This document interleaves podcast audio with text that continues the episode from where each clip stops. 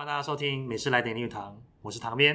如果大家最近在故居的话，来到故居或者说有留意到我们的故居的粉丝专业的时候呢，其实我们最近故居也是办了一个展览，叫做《偶然之语何以轩创作者》。那我们今天呢，其实是一个特辑，我们邀请了我们的创作者何以轩老师来跟我们做一个简单的访谈。那我们就是跟他拉迪赛一下啦。那其实呢，以轩老师有一个别称哦，他叫做何童。那接下来我都叫合同好了，这样看起来他他不会那么紧张。那那我其实我有个第一个问题啊，为什么合同这个名字是怎么而来？大家好，我是何童。就是其实合同这个名称，呃，是因为我很喜欢呃日本的一些小玩具。那因为自己的姓氏是何，然后就看到那个 里面有很可爱的那个合同啊，然后他很喜欢吃小黄瓜。因为我又很喜欢剪短头发，我觉得跟他的那个盘子 长得很像，所以就叫自己合同。所以，所以原来是头上的盘子跟合同发型很像，所以才叫自己做何童。对。那自己喜欢吃小黄瓜吗？哎、欸，不错。小黄瓜，啊，所以早餐店的小黄瓜都 OK 的，不会挑嘴。是是还好，小黄瓜应该不会难吃到哪里去。也是啦，好好。那其实今天还是想要谈那个纸塑展。嗯，还记得我那时候。先跟观众解释，那个听众解释一下哦，这个纸塑展为什么会办起来？其实是一个非常偶然的机会，想起来还是蛮好笑的。因为因为像今年四月的时候啊，我们就办一个闲情，过去办了一个闲情生活节。那闲情生活节是一个一系列的活动。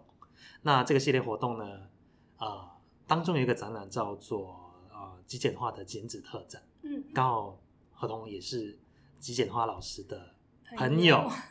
啊，你们是你是跟怎么跟吉简花老师认识的？呃，我们是因为学纸雕认识的。好、哦，纸雕。对，然后呃是在中正纪念堂，然后有一个洪兴富老师他的课。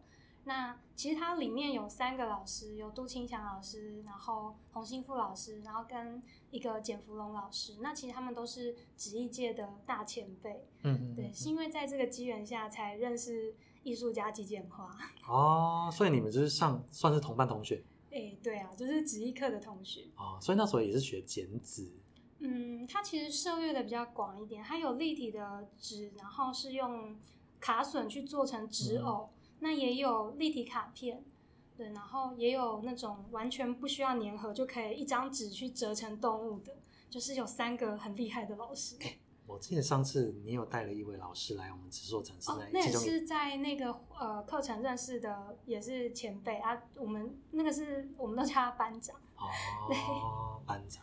好，我接下来就把刚刚那个极简化那个剪纸特展，因为刚好那个极简化老师带了亲朋好友一起来看展，然后刚好呢，何同就当时我就出现在我们故居里面。然后呢，好死不死，我旁边也就是我本人呢，也出现在故居里面。当然，我一定每天出现嘛。然后呢，何东老师突然从口袋里面掏出一只小狗。对对，那一只小狗就是拿出来的时候，我记得我那时候反应，哎，怎么那么可爱？是我那时候以为是一个用塑胶或者说纸塑，哎，也不是用纸做，应该说它那只小狗其实看起来不太像跟。不太会联想到纸这样材质，它的材质可能跟陶或者是石头比较接近。对，就哦，我觉得是石头。嗯，但是呢，很特别，就是那一只小狗拿起来非常非常轻。对，我就很非常神秘。然后最后开始问老师：“哎，这是什么？”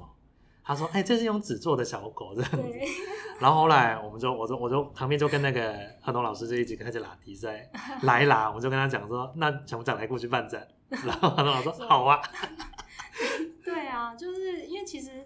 呃，我本来是在画儿童插画，然后都是在平面的创作。嗯，然后因为是前阵子也刚好呃朋友邀请，然后去澎湖驻点，那那个时候就觉得，哎，画画大家都在画，那好像没有什么特别的，嗯、不然干脆要不要用纸塑这个东西来去做一个不同的结合？哦，所以其实纸塑这件事情是在澎湖。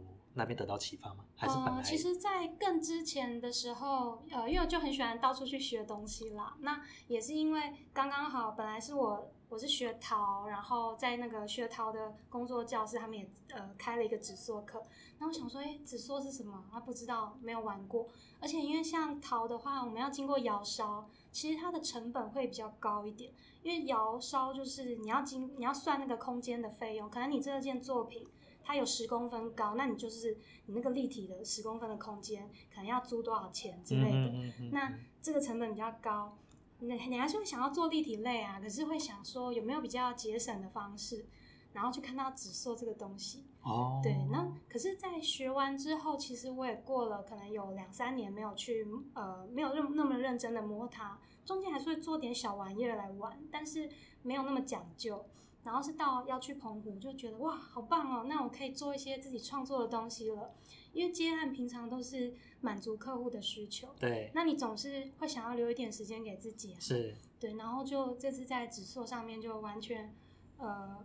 百分之百的就是自己爱怎么胡乱做就做，就是打开了限制器，想做什么就做什么。对，然后是比较自由的尝试，那其实就觉得非常开心啊。那刚好做了纸塑的展览之后，陆续又刚好跟朋友一起联展，然后联展结束就又刚好到 林语堂故居这边，对，那又继续就留在外面贪玩。是是 是，想问一下，这次故居布展的时候啊，嗯。有做新的作品吗？这一块有没有特别为了故居做了什么样的作品？呃，因为就是这边毕竟是一个鸟语花香的地方，是。那我还是呃，虽然我动作很慢，不过还是凑出了那叫什么来着？一桌麻雀。有，我们看到麻雀超级可爱。对，刚好是那个麻将的谐音，是不是？哦、就是台语。的那个麻将的声音，我觉得跟麻雀很像，因为我台语不太好。可是我就觉得，哎、欸，人家都会讲那个帕马丘、喔，然后我觉得跟麻雀听起来好像哦、喔，就做四只。所以你就会透过麻将的启示来到，而且要在故居这个家里的环境。对，然后得到联想这样就是有四只麻雀。那因为是这边是毕竟是山，那还是觉得说，哎、这边其实很常看到老鹰。像之前在北投展览也有看到老鹰，就觉得哇，那应该做一只猫头鹰。哦。对，然后所以又多了一只猫头鹰。不是老鹰，就是猫头鹰。对啊，因为其实就是很像的东西，它就是猛禽啊。啊也。那个姿态不一样。好，勉强算了一个可爱一点的姿态。它非常可爱耶。就是肥肥的、啊，肥肥的，然后一只都肥肥的。这边解释一下，因为这次何东老师其实也做了一只很可爱的猫头鹰在故居里面哦，它是坐在林语堂先生的椅子上面 看着字典，非常非常可爱，非常非常精致可爱哦。那一只做了多久啊？像那种精致度的话，这个、这个时间点比较难算。其实像这种呃这种尺寸，然后像这样精细度，它都要分两三次的工。那你每一次工可能。我们基本上出胚，你就要等到可能一两周，然后再做那些细部的，可能是羽毛或者是它的脸部，那你可能又要过一两周，所以那只可能也有花到三周到四周。哦，差不多一个月的时间才能完成。但是其实你在制作的时候会同时制作其他的作品，你不会只 focus 在那一只，这样你会很焦虑。对，了解。对，因为好像，因为我我先跟。听众解释一下哦，就是还是何东老师，你可以跟我们讲一下纸塑是怎么做的、这件事情。是，就是其实我们是先把一些不要的呃回收纸张还原成纸浆，嗯，那这个过程会运运用到果汁机或者是搅拌器。那还原成纸浆之后，它其实是呃算是湿湿的，对。然后那你会需要加胶去揉和它，有点像是自己制作的纸粘土。只是我们的材质可能就不会加那些防腐剂、那些呃化学的东西。这个过程其实很费时啦，就是本身纸浆跟它呃塑形，然后到你等干，它其实就是要花时间。嗯嗯嗯。这些成本物料成本都很便宜很低，但就是要花很长的时间去琢磨。哦，了解。所以其实本纸塑这件事情的成本很低，但是。最花就是杀时间呐，最花时间，非常非常花时间，可能要等到干，对，可能要在准备材料的过程，也可能稍微要花花点功夫这样子，了解哈。其实过去布展的时候，你觉得过去有什么特性？觉得是很好放吗？嗯，因为我觉得看起来您的作品其实是很适合放在过去，也 也很多观众跟我们说，欢迎收藏。对啊，对，就是其实。呃，我觉得故居有一个很棒的地方是窗户非常多，然后窗户的采光非常好，而且我们的户外景是非常绿意，然后很自然的空间。那其实我的作品颜色的彩度都不会太高，那有很多都是大地色，我觉得跟这边的环境非常融入。然后尤其是因为故居里面有一些古文物，那其实。在这些比较呃，他们出生年纪很很短暂嘛，也就几个月而已，然后就觉得哇，他们竟然可以跟古文物放在一起，觉得非常的荣幸。对啊，他们可能再也找不到这种机会了吧？对啊，也是非常特殊啦。因为我觉得故居环境其实，像绿堂故居哈，其实当然也很欢迎呃各个艺术家进来做布展，嗯、但是其实我们并不是每一个东西都可以放的，因为其实啊。说到底哈，这个就是某个人的家了，嗯、所以这本来某个人家。那我也是，我也是之前有看过有好几好几个展览，也有在这边办过。但我觉得这一次展览是最自然，也是最可爱的一次展览。我坦白说，所以也欢迎观众如果有兴趣，或者说你你有时间的，欢迎上上来走走走走看看这样子。好，好，其实我有个问题哦，就是、嗯、其实刚才其实有问过，就是呃，所谓的纸塑就是用纸来做嘛。嗯。那你觉得相较其他材质上，嗯、其实你有比较过，就是它的成本可能？嗯，然后，但是他可能要花的时间比较多。对，就是其实呃，因为自己喜欢做东西，都会去尝试啊。可能像很流行的羊毛毡啊，嗯嗯嗯，或者是说像是陶，然后像是那个做玩具、做那个模型图，其实都会觉得好玩，然后去测测试。但是你会知道自己呃，因为经过实做之后。然后可能不是一次两次，你可能要花蛮长的时间，多做几次，或者是像是那种纸雕啊之类的，就是你会知道自己的慧根在哪里。对，因为其实每个人的手感不一样。那像是土也有分好几种土，那每一种质地它都不同，那它的特性也不同。哦。对，那我觉得其实创作是因着你的个性嘛，然后你每一个人做出来的东西质地都不一样。嗯，因为我一样像开纸塑课程，那除了体验课，故居这边办的体验课之外，也有教朋友做比较完整的自己创作一只完整的模呃模型或者是玩具。嗯嗯，那像他们做出来的角色造型，每一只大家的质感特色都不一样哎，而且。呃，在画完眼睛之后啊，就觉得诶，他好像有自己的灵魂，就是很好玩。对，就是大家做的东西都会不一样，会有你的特质融入在里面。嗯嗯嗯嗯嗯。其实你觉得每个人的可塑性是非常高的。对，就是在指数上面。没错，我觉得这个是一个很平易近人的材质，而且你又很容易取得。啊。对，那另外呃，我觉得创作其实它不应该是一个。很高价的东西，然后好像你要到美术馆，你才能够去参与这件事情。嗯，它应该是要你可以随手可得，然后是哎，我今天想要做什么，我就很自在，我就可以做这些东西。哦，了解，好好。哇，其实看起来啊，就是因为我上次其实有参与到何彤老师的体验课，哦，其实我觉得其实是有点难度的。我觉得是，当然他也不是说很困难。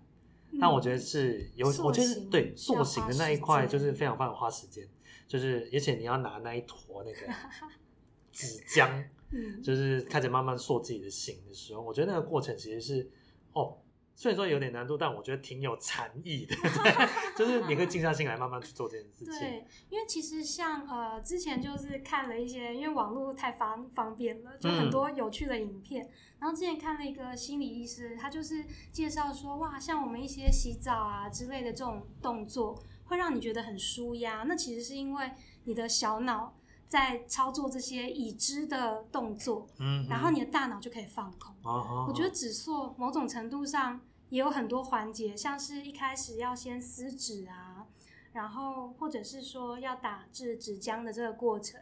然后你在这些慢慢塑形的过程中，其实你也是在雕塑你自己的灵魂跟内在。哇，对，你讲话好有深度。对，你讲话怎么都没有深度，平常都很肤浅。没有了，哪有？好，你觉得目前看起来哪一种纸是比较好操作的？哦、因为我看很多纸，你好像用过瓦楞纸，也有用过那种影印纸。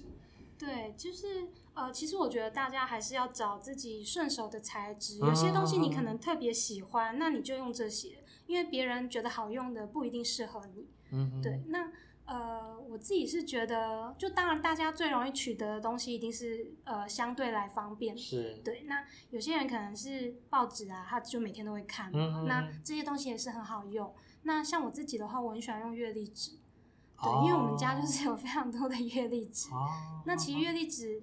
就是动不动就一大叠啊，那呃，你你也没有什么别的用途，那我就觉得，哎、欸，那拿月历纸好像不错。哦，对，那有时候创作也会有很多剩下的草图啊，或者是呃那些淘汰不要的图画，那我会把它拿来用。哦、对，但是你的纸张越好啊，它就是会越难还原成纸浆的这个过程会越费时。嗯嗯嗯、像那个就是有那个剪纸艺术家朋友，所以我就得到了很多的阿曲斯，非常贵，磅数非常厚，三百多磅的那个超级厚的阿曲斯。好，然后他打纸浆就要花两倍的时间。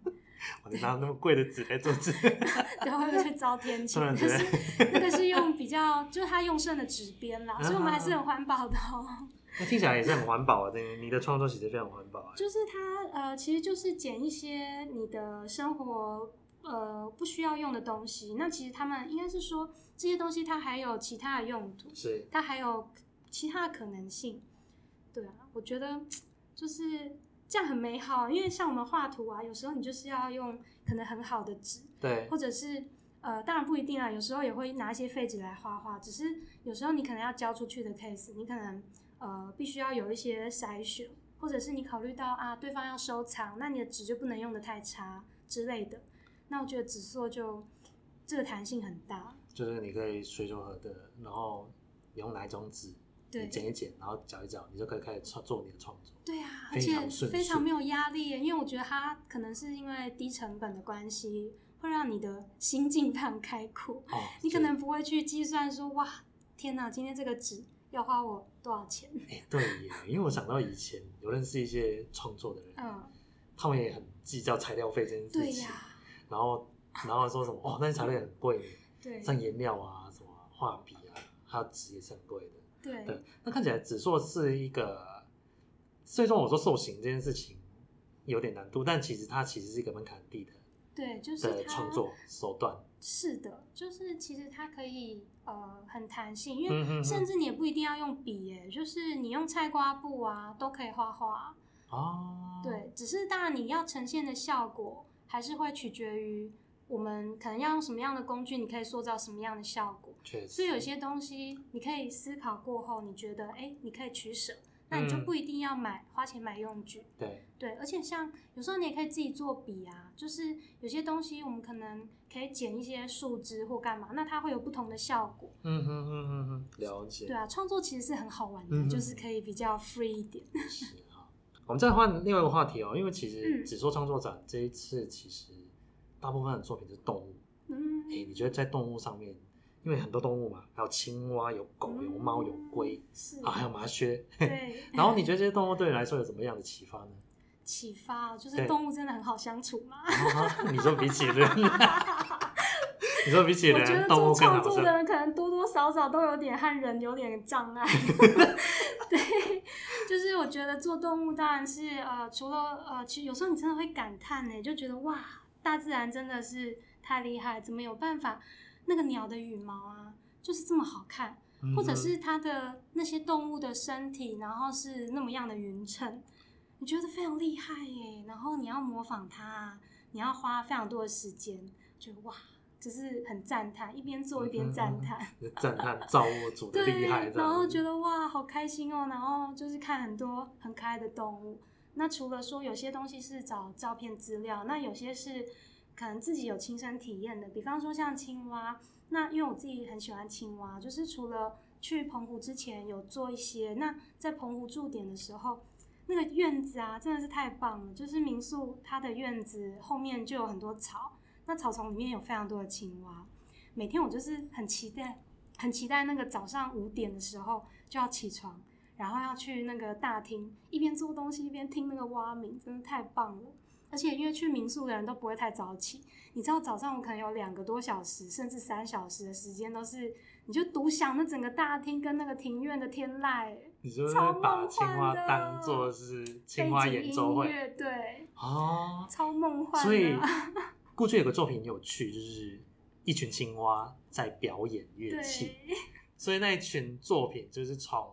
青蛙的演唱会上面得到灵感的，对，因为你就觉得哇，他们真的就是很开心的在唱歌耶，然后雨下的越大，唱的越开心。哦，哦，还问那个问题，因为据我所知啊，嗯，何彤老师你有养一只小龟，还是养两只？两只两只乌龟，对，都是挺有小名气的哈。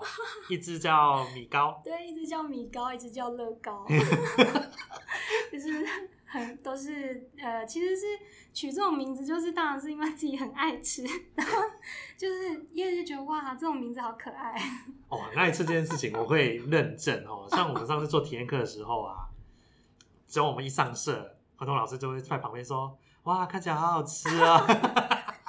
我想说什么东西都可以很好吃，所以虽然我们说那个纸做看起来蛮像饼干的啦。对，因为上一次体验课我们用的是牛皮纸，牛皮纸基本上就是一个饼干的颜色，对，饼干的颜色，所以基本上上色了就非常非常可爱，也非常非常看起来也非常好吃。对，实际上，所以所以你对于觉得养动物这件事情啊，嗯、对你的创作有有什么帮助吗？超愉快的啊！就是你可以不用看智商师，你就一直看动物。好你就看动物就可以治疗你的心灵，是大部分的情况是这样。可是如果太严重的话，就还是要去找那个专业的医疗资源。啊、对，了解。像因为因为看过去好像有一只龟是、嗯，就是故居这边的是水龟嘛，欸、是台湾斑龟。对对对对对。然后你就看着它那个可爱的肉脯啊，就觉得哇，好想跟它握手。他就觉得整个人都融化，可是乌龟可能会觉得很困扰，就觉得这个很恐怖的阿姨盯着我看。对，很神秘。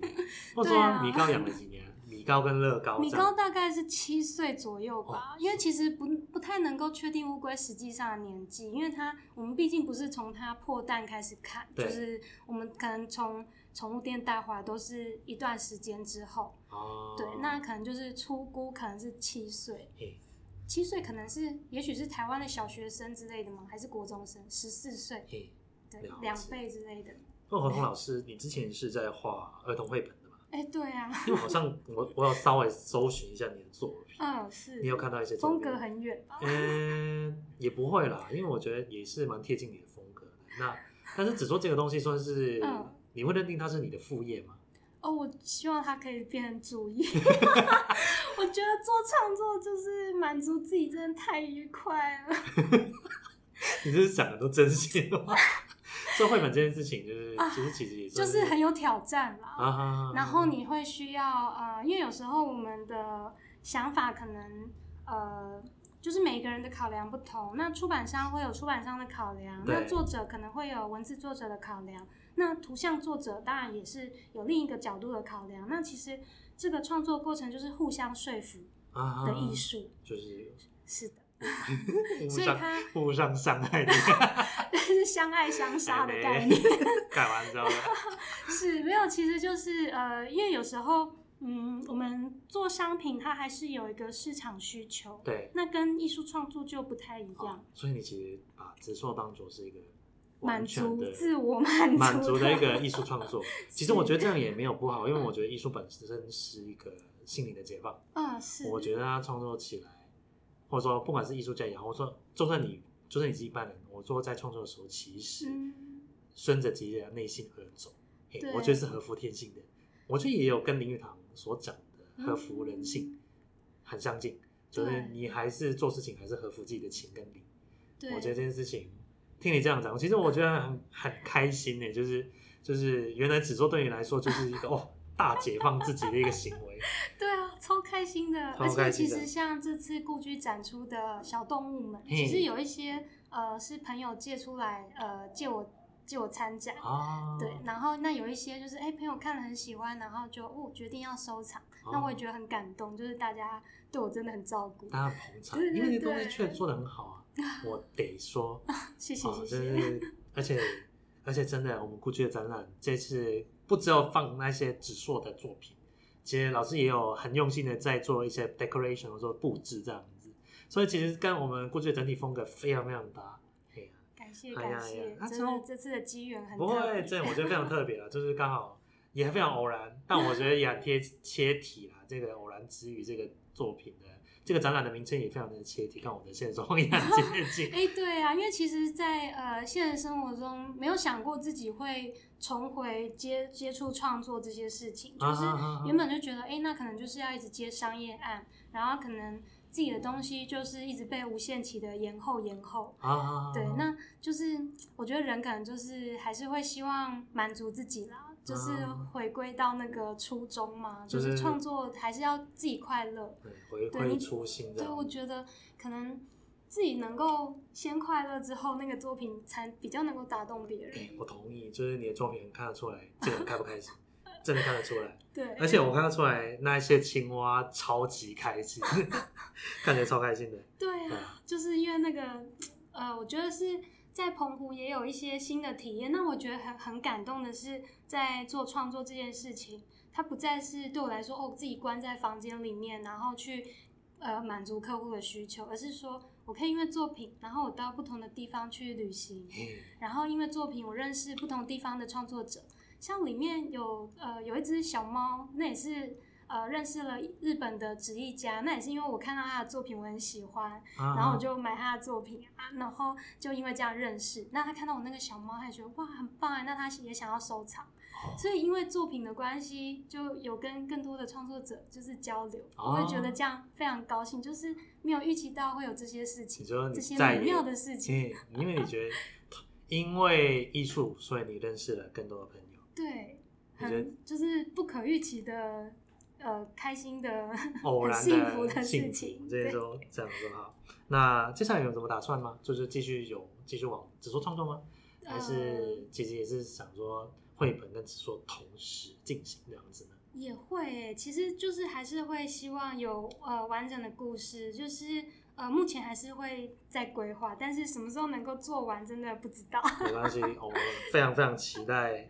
老师，你的作品呢？对，但是就一定会继续做，对，我觉得很开心。就是做指数创作，算是目前呃还对它有非常多可能性，然后还在发掘，非常的兴奋之中。这看起来是人生的一个重要的事情。哎、欸，对啊，我觉得怎么可以这么开心呢？好，那么之前呢、啊，我们在做这个 podcast 访谈之前呢、啊，其实我们要跟观众收集的一些问题。嗯、那接下来就是 Q&A 的时间哈、嗯。好啊。好，我觉得第一个问题有够大。什么？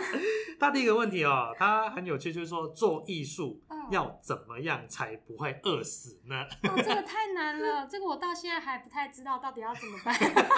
你说现在充常常充满了饥饿的状态这样子。哦，不过因为啊，就是哎，说起来也是这该说是命太好嘛，就是因为呃，我爸妈是在。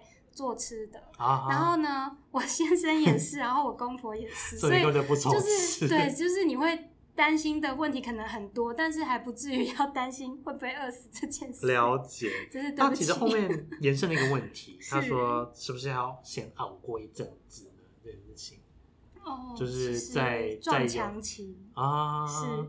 多少会？其实我觉得不管是不是创作啊，任何事情都会有这个。还在磨合的时期，那这些东西，呃，应该说这个时期正好是考验这条路到底适不适合你，嗯嗯，然后这些东西到底对你来说是不是那么重要？嘿对，那如果你真的真心有爱的话，我想不管怎么样，呃，你还是会想办法，就是可能，也许不是立刻现在，也许你是先花时间经营自己的可能生活，或者是你的经济状况，那。也许到某一个成熟的时机点，你可能又可以开始做创作，因为很多朋友可能因为各种原因，也许是家庭的因素，也许是呃家里面有人生病啊，或者是呃孩子要照顾，种种原因让他不能够立刻创作，但是他还是需要，我觉得这个热忱一直在他心中，那他可能等了三年，等了五年，那总有一天他还是会再拿起笔。或者是再重回他喜欢的那个领域哦，你觉得那些东西，那个那个想要创作的心，是因为这些东西对他来说，对这个人的生命来说是不可磨灭的那么重要的事情，你一定不会把它放下。嗯、对，了解，就是想要对艺术的坚持。对，还有那个，他终有一天还会发芽，就是尽管生活各种小事跟琐事所困，但是他并没有放弃这件事情。他还是希望回到创作的路上，这样是啊，哇，这有时候真的蛮佩服艺术家这一种想要创作的心情哦，这件事情真厉害。我也是很佩服能够在办公室上班的人，啊啊，互相佩服啊。好，接下来第二个问题哦，就是哦，这个他是想要问什么时候要开课呢？哦啊，这个哎，其实因为刚好 因为刚好体验课，然后还有之前的进阶课程都有呃额满。那如果其实有想要呃学指数的话，其实也可以透过故居的粉砖留言，或者是说呃那个故居也会贴我的那个联络方式嘛。对，就是有老师的 IG。那其实你可以来留言，然后。就是呃，我们如果人数收集那个 人数额满的话，那我们也可以再开课。对啊，其实其实如果想要联络老师，啊来老师的 IG 哦，我带我会在 Podcast 的链接上面再放老师的 IG 上去。哦，好啊。哎，就是、嗯，所以就是如果有听众朋友想要了解老师的作品，或是想要联络老师，也可以透过 IG 去联络他，因为老师也蛮常用 IG 的。哎、欸，会比脸书更常用一点，欸、就会拍美照啊，各种照片都会在。那个 IG 上面出现，对对对。好，有一个问题哈，第三个问题就是想问何东老师为什么想要当插画家？哎，这也算是一个偶然呢。就是其实一开始只是因为朋友接了案子，那他没有空画，问我哎、嗯、有没有空哈、啊。然后我那时候其实是在做那个研究室，然后在呃就是当研究助理。对。然后其实那时候。那时候工作真的超轻松的，就是也不能说轻松啦，忙的时候很忙，但是我一个月只要呃上，这样会不会说太不太好？就是我一个月只要上十天班，然后同时有美术家教，然后我就等于是我只要上一般人可能三分之一的工作时间嘛。天啊，你干嘛走呢？对啊，为什么要做一手创作呢？我觉得真是干嘛呢？回到第一个问题，要怎么做？哎，对。好，请你继续。为什么当时啊，在就是讲到那那一边？哎、哦、哎、那这边可以回应一下不会饿死这件事吗？因为呢，就是呃，你你要跟现实妥协的话，那像我就是可能没有办法跟现实妥协。突然画风一转，整个气氛降低。好，对，是。所以插画家就是当时候有接一个。图画书，对，然后反正也是因为这样，就有一个开端，就会好奇，哎、欸，那到底画。儿童插画是怎么样的呢？啊、那画绘本是怎么样的呢？虽然会画图，但是对这些东西没有那么了解。嗯嗯嗯嗯。对，然后又开启了就是另一趟就是自我探寻之旅。哦，所以所以那个儿童绘本或者说插画家的创作大概多少？做做做了多久？这样？哎，做多久？其实说起来好像也蛮久的，就是呃。因为我我对时间不太有概念，就是 大概抓一个数字给我，对吧？双位数嘛，有没有双位数？